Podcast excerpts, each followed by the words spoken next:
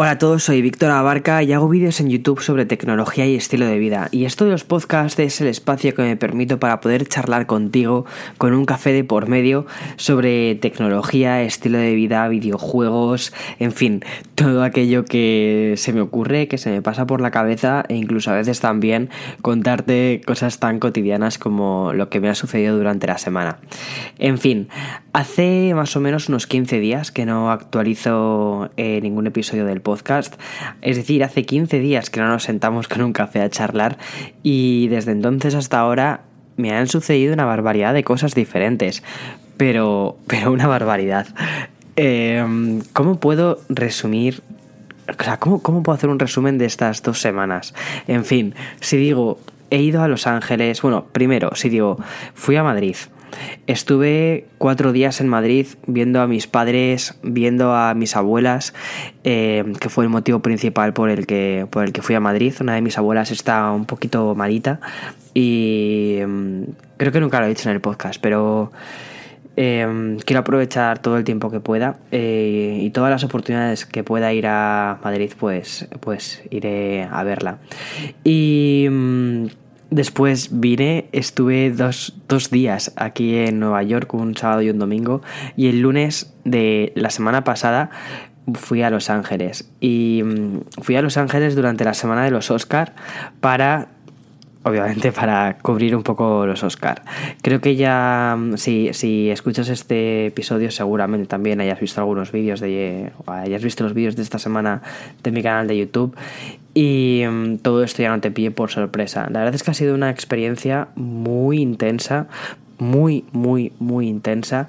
Hace más o menos como eh, a ver, todo esto empezó hace, sí, hace más o menos un mes y medio aproximadamente. Dolby se puso en contacto conmigo para ver si estaba interesado en cubrir los Oscars de este año. Eh, sobre todo desde una perspectiva más tecnológica. Ya sabéis que Dolby em, lleva. Dolby lleva muchísimos años en la parte de sonido y también de imagen. No solo de, las galas de los Oscars o del teatro, que es donde se celebran en el Dolby, Dolby Theater, sino también en la parte de las las películas, Dolby Vision, Dolby Atmos y Dolby Cinema. Bien, eh, entonces lo que querían era que conociese todo el proceso, digamos, desde... O sea, querían que conociese un poco la tecnología que existe detrás de esta, de esta gala e incluso un poquito más allá. Incluso cómo eh, están aplicando estas nuevas tecnologías a sus cines de Dolby Theater y también como algunos estudios, como en concreto Paramount Studios, está aplicando también esta tecnología a la hora de crear las películas. Entonces fue una especie de recorrido desde lo que es la grabación de una película cómo se disfruta en el cine esta película y luego el reconocimiento que sean los Oscar de estas películas. Fue, fue muy intenso, sinceramente. Han sido unos días muy, muy, muy intensos en Los Ángeles. Era la primera vez que iba además a esta ciudad. Me ha encantado y sobre todo me ha venido muy bien para poder desconectar del frío que hace aquí en Nueva York. Además que fue llegar el otro día, estábamos a 19 grados en Los Ángeles y fue salir del avión y estábamos a menos 3 grados aquí en Nueva York. Entonces era en plan de por favor, volvedme a llevar a Los Ángeles, pero para descansar, no para cubrir ninguna gala, eh, sino para descansar. No, la verdad es que me lo he pasado genial y lo volvería a hacer esto una y otra vez, me encantó la experiencia.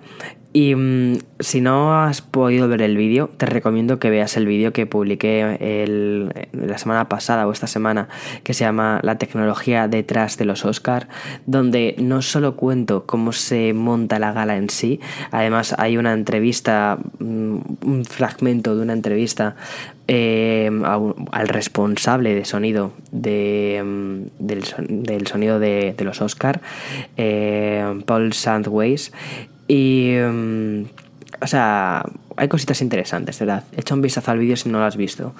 Y mm, además de todo eso, después que todavía no he subido el vídeo eh, del domingo, que fue el día de la gala, y el día de la gala fue también un día muy, muy largo, muy intenso.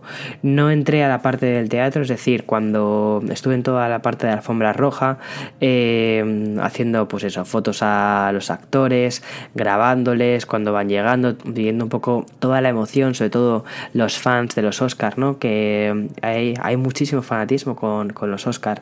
Pude grabar a los fans, pude em, empaparme de ese ambiente festivo relacionado con el cine, pero luego cuando fue la gala en sí, la parte del teatro, ahí no, ahí no nos dejaron entrar, ahí, ahí prensa, digamos como que se queda afuera, solo entran unos medios muy, muy, muy específicos, imagino que son, que es eh, ABC, ¿no? que es la, la cadena que, lleva todo el tema de los Oscars y algún medio más.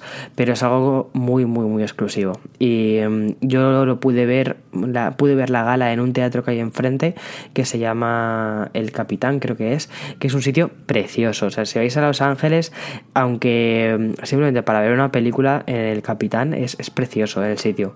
Un teatro clásico muy bonito. Tiene esa especie de Em, no sé, de, sensación de época dorada del cine, ¿no? Esa, esa elegancia de la época dorada del cine. Muy, muy bonito. Y también, por supuesto, que vayáis al Dolby Cine, al, sí, al Dolby Theater, también que le echéis un ojo porque también merece la pena a nivel de arquitectura y todo lo que hay alrededor. En fin, eh, una experiencia brutalmente buena.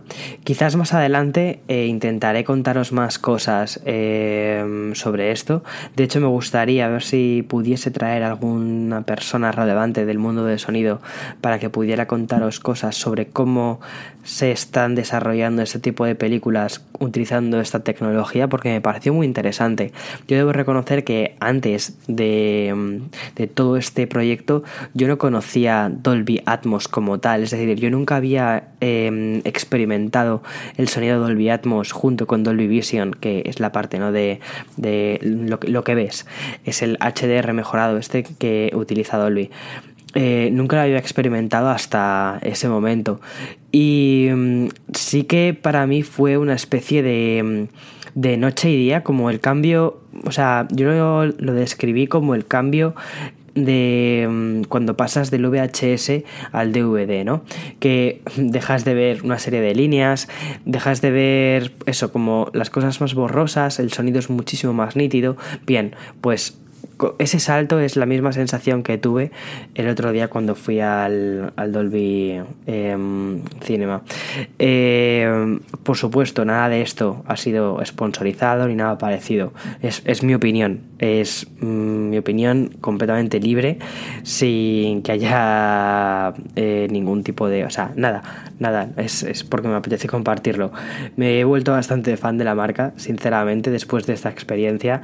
Ya no solo por todo lo que me permitieron ver, que fue un montón, sino porque cuando te cuentan lo que hay detrás, cuando conoces a las personas que están trabajando en este tipo de, herramientas, en este tipo de tecnologías, y ves la pasión con, la que hacen todo esto, en cierta medida te dejas también eh, influir ¿no? por toda esa pasión y hace que cuando ves una película lo vivas más, digas, wow, mira qué parte está del sonido, mira esto. Por ejemplo, el otro día viendo Roma, eh, la escena inicial en Roma, em, la parte de los títulos de crédito iniciales, cuando em, está, no me acuerdo de la actriz protagonista, está limpiando el suelo, ¿no? Y se ve todo el agua.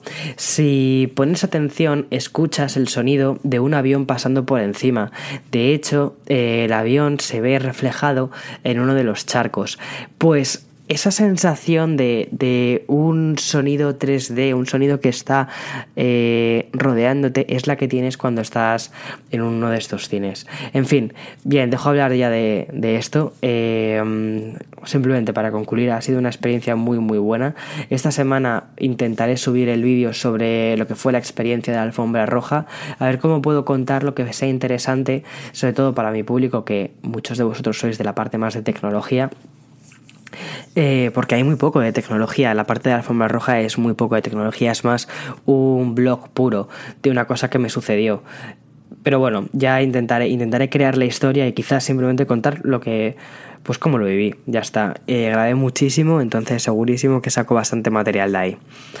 Y bien, aparte de todo esto, esta semana ha coincidido que fue el Mobile World Congress en Barcelona. He intentado por todos los medios ir al Mobile World Congress. Incluso tenía la entrada del mobile. Eh, y no pude ir. La verdad es que fue imposible. Mi idea era volar eh, cuando terminaban, cuando los Oscar terminaban a las nueve y media de la noche 10, ¿no? Mi idea era pillar un avión que fuera nocturno hasta Barcelona. Aquello era una locura, ya no solo por el tiempo, sino también por el dinero que, costaba aquello. Era, era mm, bestialmente caro. Y ya no solo eso, sino que no llegaba para el lunes, llegaría, llegaría el lunes por la tarde casi casi ya para el martes, o sea, para las presentaciones del martes. Entonces, no, no había ninguna marca que quisiese llevarme porque mm, casi todas las marcas grandes presentaban el domingo o el lunes, ninguna el martes. Entonces aquello no, no pudo ser. De todos modos, tengo que decir una cosa. Yo creo que al final eh, la vida, el mundo es muy sabio.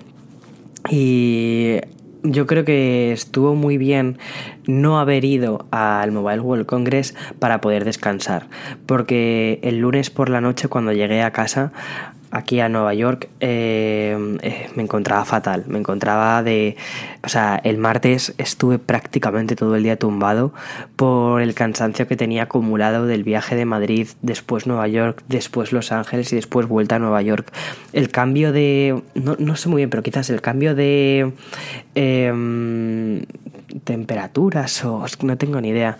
Me había dejado por los suelos. Además, que durante la semana de los Oscar eh, estuve, estuve mal, tenía, estaba con gripe. Nada de esto se ve en los vídeos, ¿vale? Porque he intentado siempre eh, grabar de la forma más feliz posible, pero hubo un día que estaba, me encontraba fatal. Estaba tomándome paracetamol eh, a saco y en plan de, mira, unas bacterias no van a poder conmigo, no, no, pueden, no pueden hacer que viva una experiencia al 50%, en absoluto tengo que vivirla al 200% y ya está. Ya cuando vuelva a casa ya me puedo permitir ponerme malo si, si es necesario, pero ahora mismo no puede ser esto. En fin, y el martes estaba, estaba agotado. De todos modos, yo siempre digo que si quieres evitar ponerte malo a lo largo del año, lo mejor es que te hagas autónomo. Cuando te haces autónomo, eh, como mucho te puedes permitir ponerte mal una vez. Ya está. Los constipados pasan de durarte 7 días a durarte uno. Es, es el mejor seguro de vida que puedes tener. En fin, y mm, eso, lo que os contaba, Mobile World Congress. Justo hoy, hoy estoy grabando el podcast el jueves, sabéis que suelo grabar los domingos y publicar el mismo domingo. Eh, hoy mismo jueves he publicado un vídeo sobre los cinco anuncios más interesantes que me han parecido del Mobile World Congress, o esas cinco innovaciones que se han presentado durante este evento y que creo que pueden verse al final en, en varios terminales, en varios teléfonos que al final llevemos con nosotros durante este año.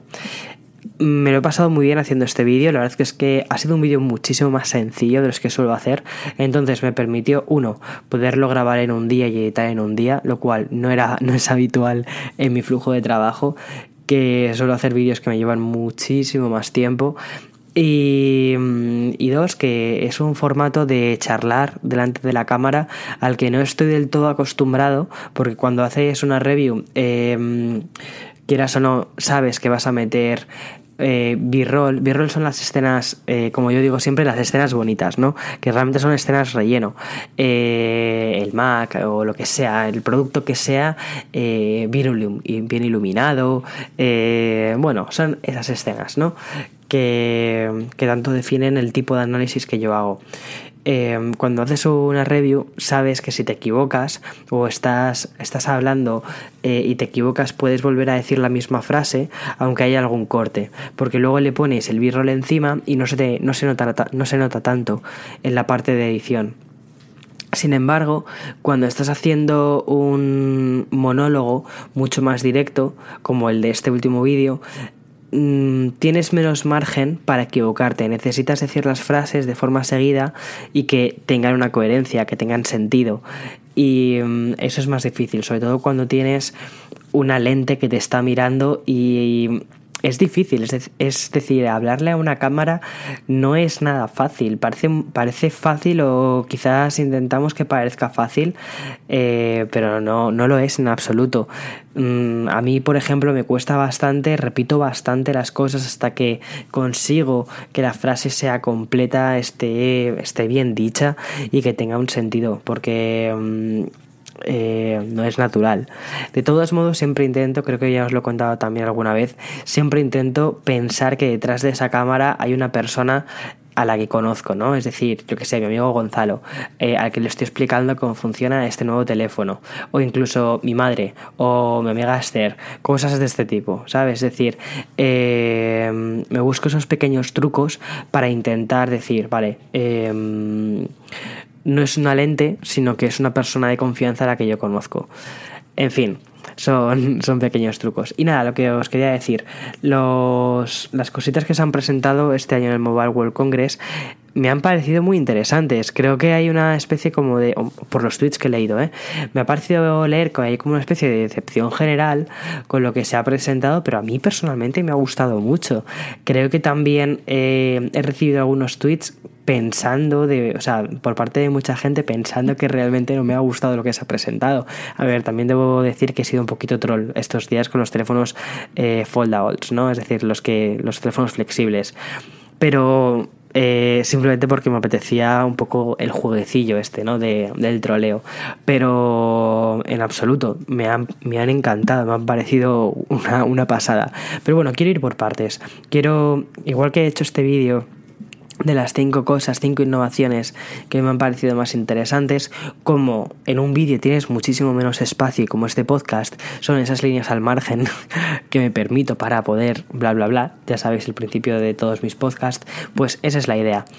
en fin, eh, una de las cosas que se han presentado y que más ilusión me han hecho ha sido los teléfonos con un montón de cámaras. Pero Víctor, si eso es horroroso, si parece una araña, sí, totalmente de acuerdo. Parecen arañas, parecen ojos de araña en lugar de, teléfonos. Totalmente de acuerdo. Pero me ha gustado mucho. Eh, el diseño quizás no es lo que más me mola, pero sí que me gusta mucho el concepto de que poco a poco los teléfonos vayan haciendo más y más y más, o mejores fotos, y terminen sustituyendo a las DSLRs. Yo no veo el día en el que pueda decir dejo la Canon en casa y utilizo únicamente el teléfono móvil para grabar. Es cierto que ya utilizo cada vez más tanto el iPhone como el Osmo Pocket para grabar muchísimos de los vídeos que hago fuera, fuera de casa. Pero em, yo, digamos, en mi interior, cuando estoy editando, sí que veo dónde estoy, dónde estoy grabando con una Canon 80D, que es una cámara grande, eh, a cuando estoy grabando con el móvil. Sí lo noto. Y no veo el día en el que al final todo esto eh, sea algo completamente anecdótico y vayamos únicamente con nuestros teléfonos móviles, que a ver, que no tienen por qué ser nuestros teléfonos móviles, puede ser una cámara mucho, mucho, mucho más pequeña que la que llevamos actualmente y tenga una calidad que sea igual que las DSLRs, no parecida, sino igual a una DSLR. Y me encantaría que esto sucediese. Bien, el primer teléfono que se ha presentado que no es un concepto, sino que además se va a poner a la venta, es el Nokia 9 PureView. Lo han hecho en colaboración con una empresa de cámaras que se llama Light. Light es una empresa que ya tiene una cámara compacta, es decir, una cámara de estas más pequeñas, que se hizo famosa hace como un par de años porque lanzaron esta cámara que se llama L16, que tiene 16 lentes. Lo que hace con esto es recoger las imágenes de diferentes formas. Además, cada lente también creo que son objetivos diferentes, con una apertura diferente, con un ISO diferente, cosas así, ¿sabes? Y mm, al final lo que hace es componer una imagen con una mayor calidad. La cámara no recuerdo cuánto cuesta, creo recordar que era bastante cara. Y lo que han hecho ahora ha sido esta colaboración eh, con Nokia para poder llevar parte de esa tecnología al teléfono móvil. Y lo que han sacado ha sido el Nokia 9 PureView que lleva 5 cámaras. Bien, hoy mismo Light ha dicho que además de con Nokia están trabajando con otras dos empresas, con Sony y con Xiaomi, para llevar esta tecnología a sus futuros móviles. Y esta tecnología es meter más de cuatro cámaras en la parte trasera del teléfono. a mí me parece esto una locura. La idea de todo esto es que eh, cuando tú haces una foto, lo que hace cada cámara en el, en el, al menos en el Nokia, es eh, cuando tú le das al botoncito para que haga la foto, lo que hace es eh, cada cámara hace una foto utilizando diferentes Mm, diferentes modos, ¿no? Por ejemplo, mm, tres de las cinco cámaras hacen la foto en blanco y negro y las otras dos lo hacen en color, una quizás con más exposición, otra con menos exposición. Total, que al final lo que hace es componer la imagen de las cinco cámaras y crea una imagen de muchísima más calidad. A mí esto me parece espectacular, o sea, espectacular. No veo el día en el que de verdad podamos utilizar estas cosas para eh, para trabajar, cosas que no sean tan anecdóticas como, oh, voy a hacer una foto de mi plato de comida, sino que se utilicen, por ejemplo, para hacer sesiones de fotografía que al final luego termines viendo las portadas de una revista. Bueno, ya, esto ha sucedido anteriormente, pero que no sea algo anecdótico, que no sea lo típico de, eh, se anuncia, pues mira, eh, la portada de, esta, de este mes de la revista X ha sido hecha con la cámara del teléfono Y. No, que sea algo normal, ya está. Y que no sean cámaras de teléfonos, sino que sean cámaras, punto. Bien, eh, la idea es cómo está funcionando y lo hace también así junto con, con Nokia. Una cosa que sí que me he equivocado cuando he subido el vídeo es que dije que el procesador que utiliza este Nokia es el Snapdragon 855. Disculpadme las personas que hayáis visto el vídeo y efectivamente os hayáis dado cuenta de esta rata. Eh, yo creo que como estoy tan que estaba tan metido con tantos datos de algunos teléfonos que se presentan con el 845, otros con el 855, que me han bailado ahí las cifras y, efectivamente se presenta con el 845, es decir, con el procesador del año pasado, que, bueno, de hace unos meses que realmente ese procesador, aunque es muy potente, únicamente permite el uso de cuatro cámaras, o menos tal y como tiene planteado Snapdragon. Eh, aún así, eh, estos han metido cinco cámaras y lo están haciendo a través de que, o sea, están ajustándolo muchísimo para que pueda ser procesado todo.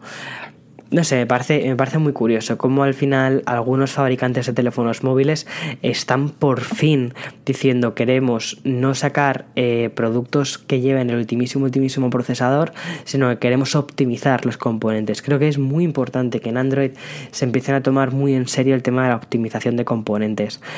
En fin, eh, esta feria, por supuesto, es una feria donde se han presentado únicamente teléfonos Android.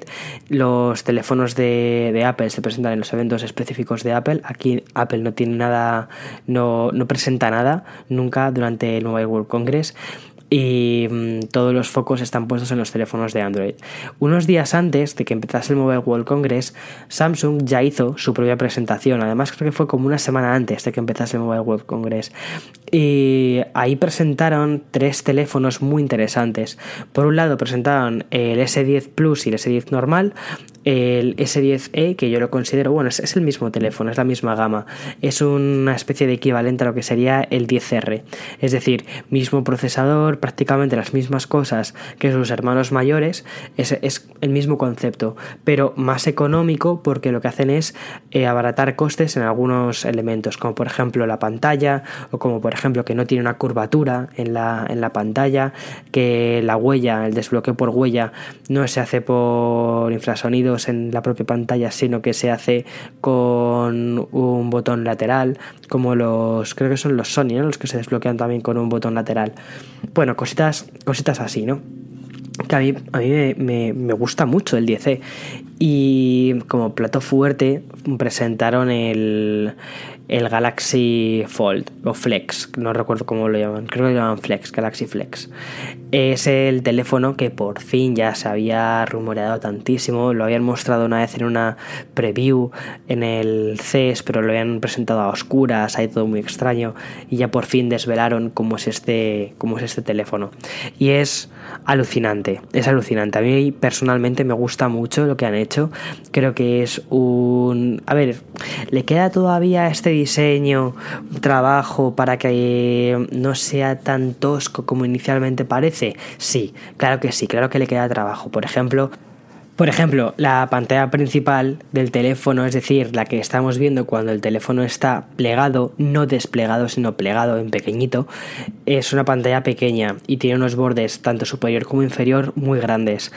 Eso, por ejemplo, estoy convencido de que en el futuro terminarán mejorándolo bastante. Y después, cuando lo abres, en la parte interna tienes dos pantallas. Y el formato que tienes es como un formato tipo tablet. Me parece muy bonito lo que ha hecho Samsung eh, con ese teléfono. Y unos días más tarde, durante el CES, uy, el CES, perdonad, durante el Mobile World Congress, se presentó el, nuevo teléfono de Huawei que lo han llamado eh, Mate 10. Y el Mate 10 eh, o Mate 10 o Mate X, digamos una X, entonces llamadlo como queráis utiliza una cosa, o sea, también se dobla, eh, pero la forma en la que se dobla es diferente. En lugar de que sean eh, las pantallas, o sea, la pantalla que se dobla, en lugar de estar dentro del propio teléfono, realmente está en, eh, está en la parte exterior. Es decir, lo abrirías como si fuese una especie de cómic asiático, ¿sabes? Algo así, ¿sabes? Que se leen como de atrás adelante. Pues algo así es como se abriría el, el teléfono de Huawei me ha parecido muy bonito. Además, el diseño del de Huawei es, es espectacularmente bonito. Bien, ¿Qué opino de todo esto? Opino de todo esto que mm, estas dos empresas tenían, o sea, bueno, e, ellas no, o sea, alguien tenía que ser el primero en empezar a poner ese tipo de tecnología. Quizás no es de la forma más refinada posible porque no lo está.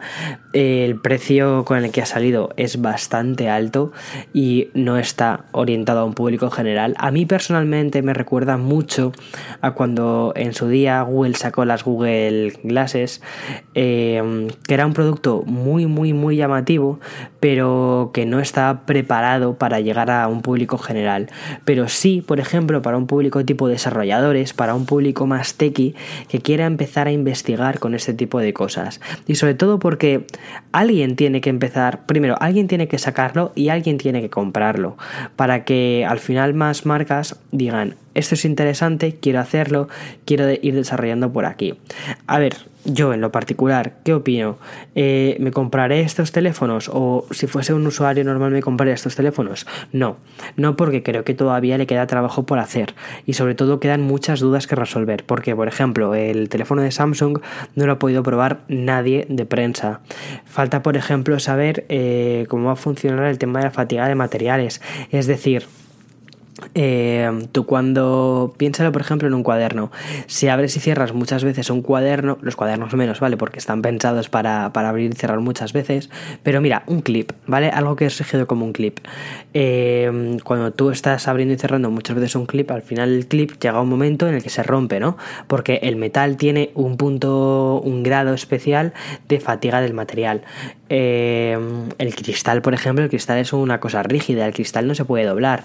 Entonces es muy interesante saber qué con qué tipo de material están hechos estos teléfonos, porque lo que es el cristal en sí, el material cristal, no se puede doblar. Quizás han creado un tipo nuevo de cristal o han bueno, eso sería interesante y sería curioso que lo comentasen antes de que la prensa, que yo creo que van a ser al final los, las personas que lo van a comprar, gente de prensa que se lo quiere enseñar a, sus audiencias, eh, creo que sería interesante que supiésemos estos datos antes de gastarnos el dinero y que luego, después de abrirlo y cerrarlo cuatro veces, se nos rompa el teléfono. Creo que, bueno, sería, sería interesante. Eh, pero sí que creo que esto es el principio de algo mucho más interesante que vamos a ver. Bien, ahora mismo cuando abres el teléfono foldable, realmente lo que tienes es el tamaño de pantalla duplicado. Ponte que si tienes un teléfono rectangular, al multiplicarlo por dos, al ponerlo en paralelo, lo que estás haciendo es tener una pantalla más o menos cuadrada. No es un 4 tercios, es una pantalla más bien cuadrada. Bien, eh, ese es el problema que yo tengo, ¿no? El formato con el que están hechas estas pantallas, o sea, el formato de visualización. Creo que para que estos teléfonos puedan ser considerados un híbrido entre teléfono y tablet, creo que el formato de pantalla tendría que ser más ancho, más tipo pues como un iPad mini, es decir, un poquito más alargado, sobre todo para permitir al menos poder sacar un, teclado completo y no tener que estar escribiendo con los pulgares, sobre todo porque eso creo que mm, mucha gente sí que iba a decir, vale, puedo llegar a sustituirlo por una tablet completamente, eso, eso sí que me parecería mucho más interesante. ¿Y cómo pueden hacer esto? Bien, aquí yo no soy ingeniero, pero a mí se me ocurre una cosa. Por ejemplo, como los trípticos, como un. como los folletos que son trípticos, ¿no? Tú tienes eh, la pantalla principal, que sería la pantalla central, y luego, cuando mm, despliegas una de las alas por ejemplo, el ala derecha, despliegas también el ala izquierda y tienes una pantalla completa en un formato mm, tablet. Eso podría ser algo muy interesante que podría, que podría ir por ahí la tecnología.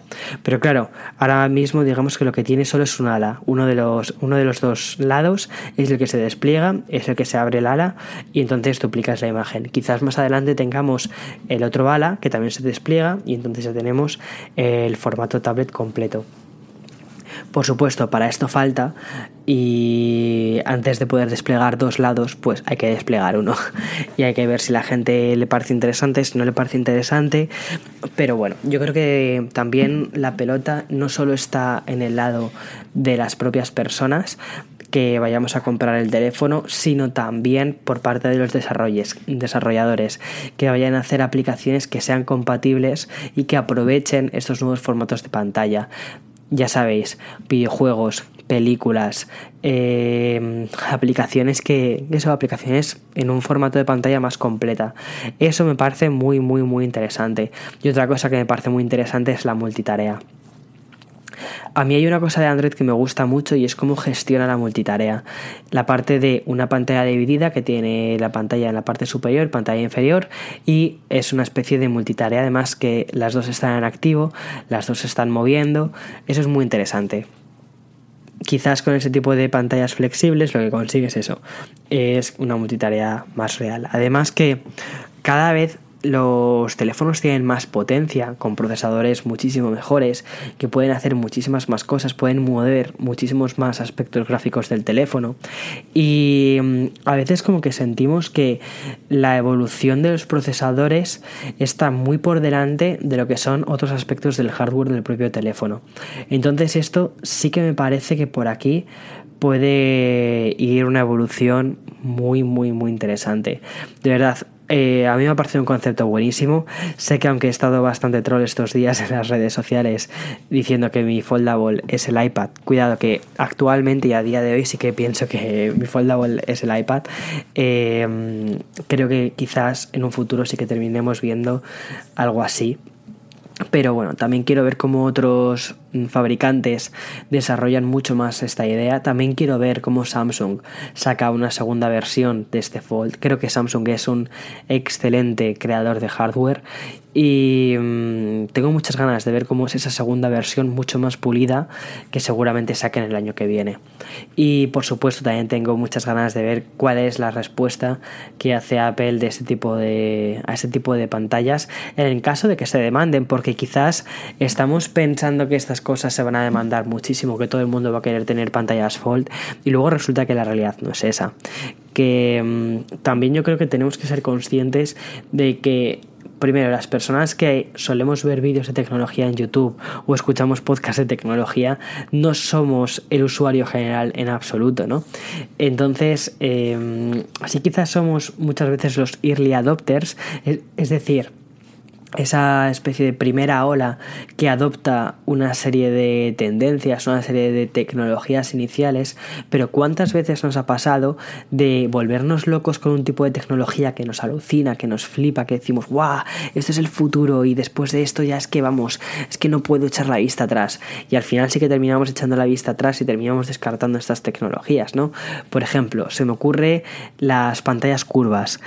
Eh, en el CES de hace, ponte, eh, no llevo la cuenta de los CES, pero en el CES de hace 8 años, cuando se presentaban las pantallas curvas, todo el mundo flipaba y los periodistas estaban aplaudiendo y decían, oh Dios mío, esta es la leche, las pantallas curvas porque efectivamente tiene la curvatura del ojo y cosas así, ¿vale? Y al final, ¿qué ha sucedido? Ocho años más tarde que ya es prácticamente imposible que encuentres una pantalla curva en una, en una tienda. Y lo mismo sucede con las gafas 3D, o sea, con las gafas 3D, con las pantallas 3D orientadas al entretenimiento en el hogar.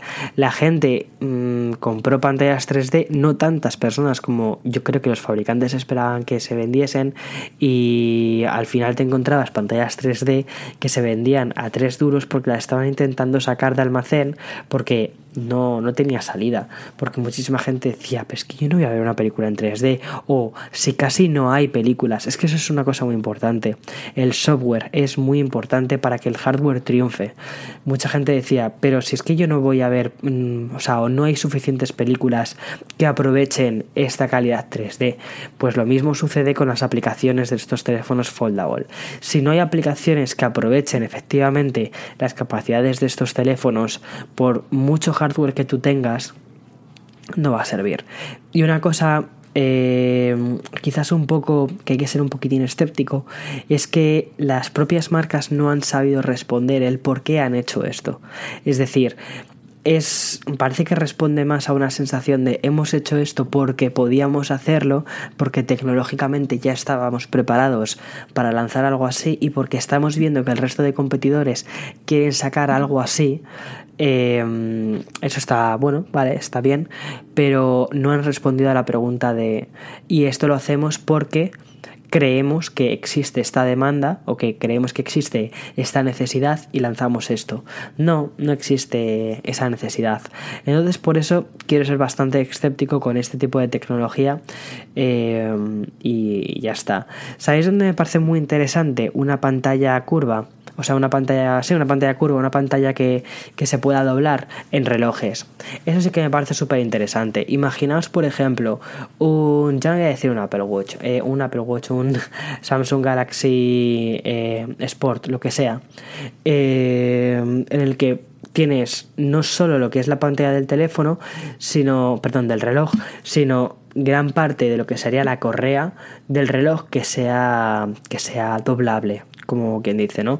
Que sea doblable y que sea una pantalla y que ahí tengas información. A mí eso sí que me parece un adelanto bestial. Y de hecho, no me parece nada descabellado de que quizás Apple, en lugar de sacar un teléfono foldable, pueda llegar a sacar un reloj eh, con una pantalla mucho más extendida porque hacen que sea eh, foldable o que tenga esa especie de mm, capacidad de doblarse un poquito más que lo que es un cristal rígido. Eh, pensad una cosa, si os fijáis en el reloj, en el Apple Watch tal y como está concebido a día de hoy, cada vez va teniendo más funciones de un iPhone. Ya permite hacer llamadas de forma autónoma porque tiene una SIM dentro del reloj ya tienes una pequeña tienda de aplicaciones, tienes eh, un procesador que funciona muy bien. A mí el S4, eh, me ha, el Series 4 me ha sorprendido muchísimo en cuanto a la rapidez del procesador. No sé, me parece que quizás en cuanto a relojes sí que se pueden hacer muchas cosas que sean doblables y quizás Apple va por ahí, no lo sé. Eh, a fin de cuentas es a ellos a quien les toca pensar este tipo de evoluciones y nosotros como consumidores lo que tenemos que hacer es ilusionarnos por lo que nos traen o ser escépticos cuando haya que ser escépticos pero bueno yo siempre prefiero ver la tecnología desde una perspectiva mucho más ilusiona, de, ilusión ¿no? Una, una perspectiva mucho más ilusionada porque creo que todos estos avances al final aunque a veces no son avances no se pueden percibir como avances pero molan porque no sé como, como amante o apasionado de la tecnología que soy, todos estos, todas estas cositas que parecen sacadas de, series de ciencia ficción a mí me alucinan, ¿no? Hace unos cuantos podcasts os hablaba de objetos tecnológicos que simplemente los tienes porque son bonitos y ya está. Bien, eh, creo que también, obviamente, aparte de que sean bonitos, tienen que ser útiles. Y, y bueno, eso es un poco por donde, por donde iba. ¿Y qué más cosas? Otra innovación que han sacado y que me parece muy interesante en este Mobile World Congress, aparte de mm, los teléfonos que tienen cinco cámaras o que se pueden doblar, plegar o hacer cosas extrañas, una cosa que sí que me ha parecido muy interesante también ha sido una propuesta que ha sacado Oppo de, una, de un teléfono donde tiene un teleobjetivo por 10 sin ningún tipo de distorsión. Es decir, tiene esa ampliación de 10 aumentos sin que sea un zoom digital, es un zoom óptico y lo que utiliza es un sistema muy parecido al que se utilizan, al que utilizan los caleidoscopios, eh, perdón, los periscopios, no caleidoscopios, periscopios. Y eso me ha parecido wow. Mm, es decir, cómo en un espacio tan tan tan pequeño puedes montar un sistema similar al de un periscopio para intentar capturar imágenes de muchísimo más cerca.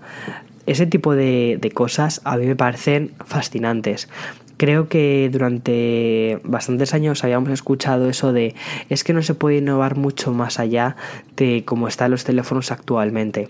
Bien, tengo la sensación desde hace, o sea, después de este Mobile World Congress, tengo la sensación de que sí que se pueden hacer todavía muchas más cosas con los teléfonos móviles. Que realmente el teléfono móvil como tal, olvídate de la palabra teléfono. O sea, olvida la palabra teléfono. Eh, si lo llamásemos pantallas negras que llevamos en nuestros bolsillos, eh, creo que se puede hacer muchísimo más con, esas, con estos dispositivos de bolsillo, vamos a llamarlo así, dispositivos de bolsillo, que pueden ser cámaras conectadas a Internet, porque al final es lo que son los teléfonos móviles, ¿no? Son cámaras que se conectan a Internet, que nos permiten mandar WhatsApps, Telegrams, eh, conectarnos a Twitter, lo que sea, pero al final son microordenadores que hacen muchas más cosas. Algunos quizás están más optimizados para fotografía, otros quizás están más optimizados para realizar multitarea porque tienen una pantalla mucho más grande o que se dobla o que, vamos, o que yo qué sé, mm, es líquida, yo qué sé. Eh, no sé cómo irá el futuro, pero lo que sí que está claro es que yo creo que vamos a seguir teniendo estos dispositivos que guardaremos en nuestro bolsillo y que cada vez van a ir haciendo más cosas y que cada vez se van, a, se van a ir especializando en más cosas. Y eso a mí me parece apasionante. O sea, la idea de, que cada vez los teléfonos sean más, o sea, sean más diferentes entre ellos y que intenten buscar su identidad y de que los fabricantes digan, nosotros nos queremos enfocar por cámaras, nosotros nos queremos enfocar, Sony por ejemplo. Sony ha sacado eh, su nueva gama de teléfonos con pantallas, creo que llevan un, un aspecto de 21 novenos y son pantallas 4K, OLED 4K. Eso es una locura en un teléfono móvil, es una completa ida de olla. Pero oye, ellos son fabricantes de pantallas, hacen cosas muy increíbles en cuanto a imagen. Me parece muy bien que digan el mismo concepto, o sea, de nosotros llevamos fabricando televisiones toda la vida. Eh, queremos seguir siendo los referentes en cuanto a pantallas, en cuanto a imagen eh, y crear un teléfono mm, que tenga mucha importancia a esto. Y luego, si más adelante le ponen esas cámaras ¿no? que, parece que le van a poner junto con Light, eh, quizás estamos ante, ante algo muy grande, eh, ante productos que se van a ir pareciendo menos entre sí y que cada fabricante va a ir especializándose cada vez más. Efectivamente, todos van a ir conectados a Internet, posiblemente todos nos permitan realizar llamadas, pero al final serán cámaras con funcionalidades o con, posibilidades de realizar llamadas y conectarse a Internet, o ordenadores o tablets que guardaremos en nuestro bolsillo y que efectivamente eventualmente eh, podremos hacer llamadas con ellas. Pero, no sé, no sé si me explico, si más o menos ha quedado claro por, por qué estoy tan, tan, tan, tan, tan ilusionado por lo que hemos visto estos días. En fin, y otra cosa que me ha parecido también muy curiosa ha sido el teléfono de Energizer, que han metido una batería de 18.000 miliamperios, o mejor dicho, en una batería de 18.000 miliamperios le han colocado una pantalla de teléfono móvil y con eso es con lo que han salido en el Mobile World Congress. Realmente es un teléfono gordísimo, es muy tocho, parece una power bank, ¿sabes? Parece una batería portátil al que le han puesto eso, una pantalla eh, sin marcos, eso muy interesante, una pantalla sin marcos y, y así van. creo, me ha parecido leer por ahí, porque no he encontrado la información oficial por parte de Energizer, pero me ha parecido por ahí leer que mm, llega hasta los 50 días de autonomía. Me parece una locura, ¿vale? O sea, si eso fuese verdad, me parece una verdadera locura. Habrá que verlo. Eh, pero bueno, eh, estas cosas nunca, nunca se saben. Yo siempre, de verdad, prefiero ser un poquitín. O sea, quiero ilusionarme porque me encanta ilusionarme con la tecnología, pero también hay que ser un poquito escéptico. Decir, bueno, sí, pero ¿cuál es el objetivo de toda esta locura? ¿Vale? Es decir, quizás no necesito 50 días de autonomía, pero sí quizás necesito al menos que me aguante un fin de semana. O sea, ni tampoco ni tan. O sea, ni, ni tan, ni tan poquito ni, ni, ni, tan, ni tanto, ¿no? Eh, sí que me gustaría que cada dos teléfonos móviles pudiésemos decir, mira, me puedo llevar el teléfono móvil eh, el fin de semana, salgo el viernes por la mañana y no necesito cargarlo hasta el lunes por la mañana. Eso me encantaría que sucediese y no que actualmente tienes que estar pensando, al menos con mi iPhone 10S, eh, tengo que estar pensando en, bueno, espera Víctor, que a las 9 de la noche con el uso tan intenso que le das al teléfono móvil quizás ya no tienes batería. Eh, en fin, cuidado, también, también estoy usando el 10R y el 10R es una roca, ¿eh? En cuanto a batería, es una roca. Este sí que directamente no me preocupo en absoluto por el 10R en cuanto a la batería, porque dura dos días perfectamente. Pero bueno, en fin, esta semana no, la siguiente se pone a la venta el Samsung Galaxy S10. Voy a hacerme con una unidad, voy a comprarla. No he podido, no he conseguido que la marca me ceda uno para poder analizarlo. Así que eh, voy a hacerme yo con uno de ellos y sobre todo quiero traerlo al canal que, que poderlo analizar del mejor modo posible. Además es un teléfono que me llama mucho la atención a nivel de diseño, me parece precioso, de las cosas más bonitas que he visto. El blanco perlado, ese que tienen, es magnífico y me apetece probarlo y sobre todo deciros cuál ha sido mi opinión después de usarlo.